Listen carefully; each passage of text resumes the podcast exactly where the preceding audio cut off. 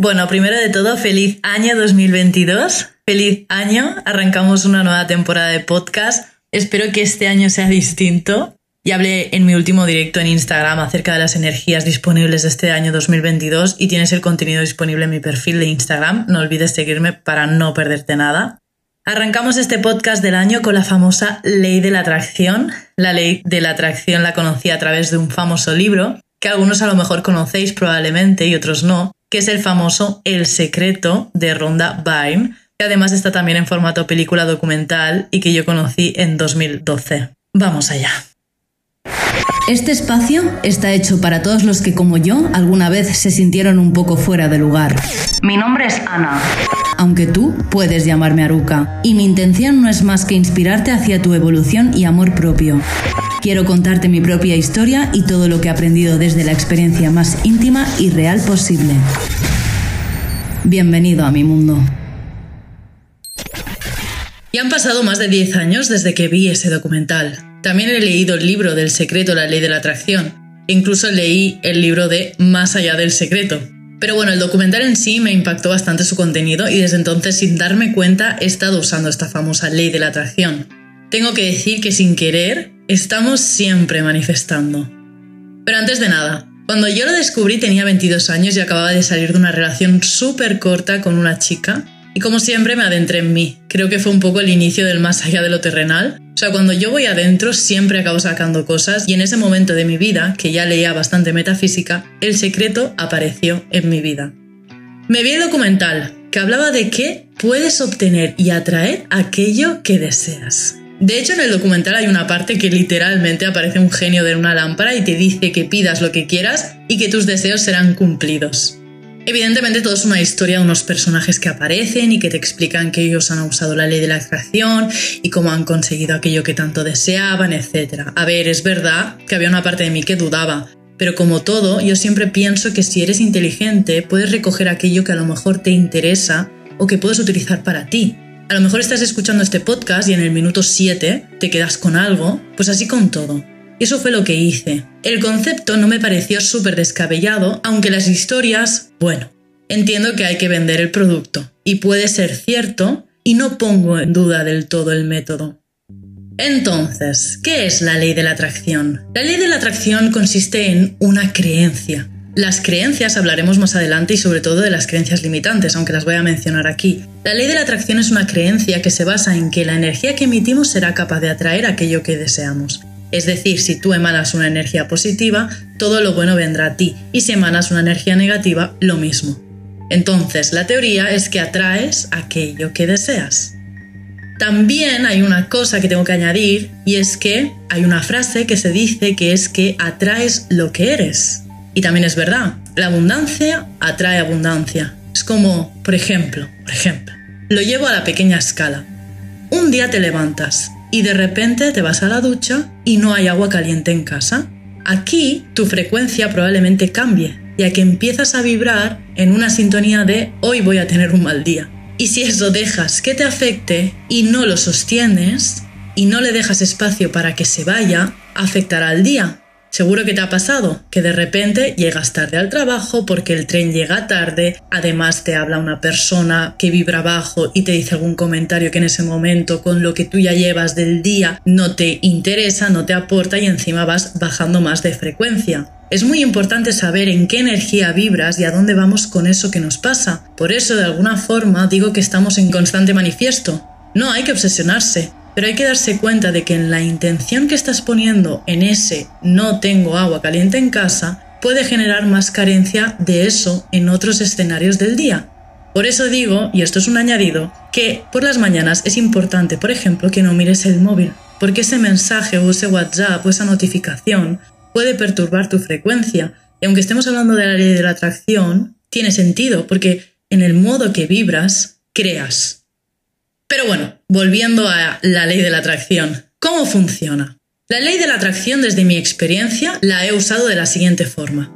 Si yo quiero algo y lo deseo, no basta solamente con desearlo. Y aparte, si está en mis manos, tendré que hacer algo. Pero si no está en mis manos, si yo deseo mucho, mucho, mucho algo que no depende 100% de mí, que lo dudo, pero bueno, si no dependiese, lo que sin querer realizo sin darme cuenta inconscientemente, aunque cada vez más consciente, es la sensación o emoción que yo tendría si eso estuviese en mi vida. Me recreo en esa sensación, creo la situación como si ya lo tuviese y luego, lo más importante, es que no lo hago mío del todo y lo dejo ir y lo suelto. Es un poco el suelto y confío. Dejo que eso llegue a mí. Yo sé que lo que pasa es que las cosas no son tan así, porque una persona puede vibrar desde un nivel muy carente y un día puedes tener un día súper abundante y un día te puedes quedar sin agua caliente en casa y de repente bajar un poquito la vibración. También existen las creencias limitantes, en plan, a lo mejor yo estoy deseando algo y en el fondo creo que no me lo merezco. Siempre estamos de alguna forma manifestando, pero claro, es importante entender en qué lugar estoy y eso creo que en la ley de la atracción no se habla mucho. Lo que quiero decir es que no solo basta con querer algo, sino que también tiene que ver con merecer eso. Existe una pequeña historia donde un hombre se dirige a Buda y le dice, por favor, que me toque la lotería, es que yo con eso haría tantas cosas, podría ser tan feliz. Y Buda le contestó, eh, ¿puedes comprar un boleto? O sea, al final también hay que hacer una acción. ¿Por qué crees que la gente no le toca la lotería aunque lo desee y compre la lotería? ¿Por qué crees que por mucho que se imaginen eso no acaba ocurriendo? Porque también es muy difícil imaginarte eso, porque tú puedes decir, yo sí, Aruka, me imagino 100.000 euros en mi cuenta. Bueno, hay personas, no te ha pasado, seguro que conoces a alguien que dices, es que esta persona siempre atrae abundancia, es que siempre a esta persona le pasan un montón de cosas súper buenas, es que siempre a esta persona acaba obteniendo dinero o abundancia o ciertos perfiles de parejas, porque esa persona también ya ha experimentado lo que es esa sensación y sin querer la vuelve a reproducir. Y a veces obtiene y otras veces no obtiene lo mismo, pero es muy probable que obtenga abundancia de nuevo porque ya sabe sin querer cómo funciona ese método. Y hay gente que siempre apuesta por un número y le acaba tocando, porque también se rinden, se rinden a eso, a eso que pueda pasar, porque el insistir no hace que se manifieste, el soltar es más probable que sí. Es muy importante para poder manifestar agradecer, porque también se nos olvida agradecer todo lo que ya uno tiene. Tienes que ser también específico. Cuanto más específico, mejor. Por eso hay gente que directamente lo que hace es escribir. Se imagina una cifra concreta en su cuenta, o sea, tener dinero, mucho, y lo escriben. Pero al escribir hay que fijarse qué pasa en ti. Ahí es cuando hay que ver las creencias, porque yo a lo mejor te digo, mira, los pasos son estos, lo escribes, lo especificas, lo escribes en presente, lo agradeces y lo sueltas. Pero a lo mejor yo tengo una creencia de que eso no me lo merezco. Ah, imaginaros que yo quiero manifestar una persona. Entonces visualizo a esa persona, creo la emoción de que me escribe, incluso que me llame, porque ya me ha pasado antes. Pero hay algo dentro que me dice, ya Aruka, pero es que esa persona no es buena para ti. Aquí el universo le estoy enviando una especie de ambigüedad. No estoy siendo acorde, entonces es muy probable que esa persona no venga. Si yo quiero manifestar dinero y pienso que no soy merecedor, probablemente no lo manifieste. Y es probable que atraiga lo mismo. Normalmente cuando sueltas, pasa. A veces seguro que os ha pasado, ay, es que ahora me ha escrito, ahora ya no quiero que me escriba. O sea, quería que me escribiese antes, ¿no? Eso es lo que no suele explicar la ley de la atracción. Nos habla de manifestar, de abundancia, de atraer, pero no nos habla de las creencias limitantes de uno mismo, ni que también tenemos que soltarlo. Manifestar puedes manifestar lo que te dé la gana, pero tiene que ser un mensaje específico y desde un lugar de abundancia. Tampoco hacerlo tuyo y sobre todo hay que tener paciencia y hay que tomar acción, pero a lo mejor atraes, por ejemplo, personas de un estilo y dices, es que siempre atraigo un mismo perfil o la misma situación. Siempre me pasa lo mismo, ¿no? ¿Qué te está enseñando esa persona? ¿Qué te está enseñando esa situación? Que a lo mejor hay algo que no está resuelto en ti. Si quiero cambiar esa frecuencia y atraer algo diferente, tendré que cambiar esa creencia, revisar y mirar hacia adentro y ver qué me está queriendo decir el universo o la vida. Si atraigo trabajos precarios, por ejemplo, a lo mejor no tengo una relación buena con el dinero, a lo mejor no tengo una sensación de merecimiento. Aceptar que puede ser eso también puede crear conciencia y puedes cambiarlo. Al final, cuando tú te haces consciente y aceptas que aquello tiene que ver más contigo que con lo que te pasa, y no desde el victimismo, ay, es que siempre me pasa lo mismo, la frecuencia, la vibración también cambia. Yo la ley de la atracción la debes usar y funciona, lo tengo comprobado. He manifestado muchas cosas a propósito y otras también las he creado. A veces pongo en duda, ya no sé si lo creo yo, si me viene, y con paciencia sé que algunas cosas sabía que iban a llegar a mí tarde o temprano, porque también me lo creo o porque he creído que así iba a ser. Hay una parte de intención y de emoción que yo he puesto para que eso ocurra.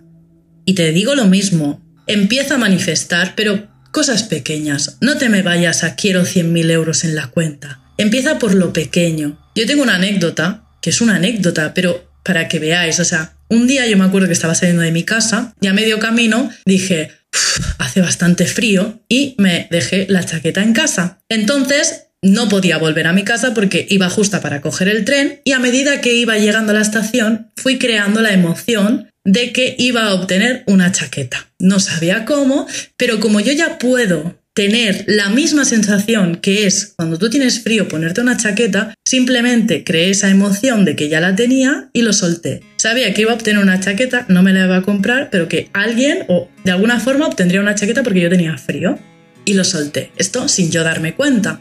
Cuando llegué a la estación me cogí mi café, etcétera, y estaba parada esperando el tren, muerta de frío, y de repente mi hermana me llamó y me dijo, Tati, estoy delante de ti, que voy a coger el tren en dirección contraria. Y entonces me soltó, así, sin más.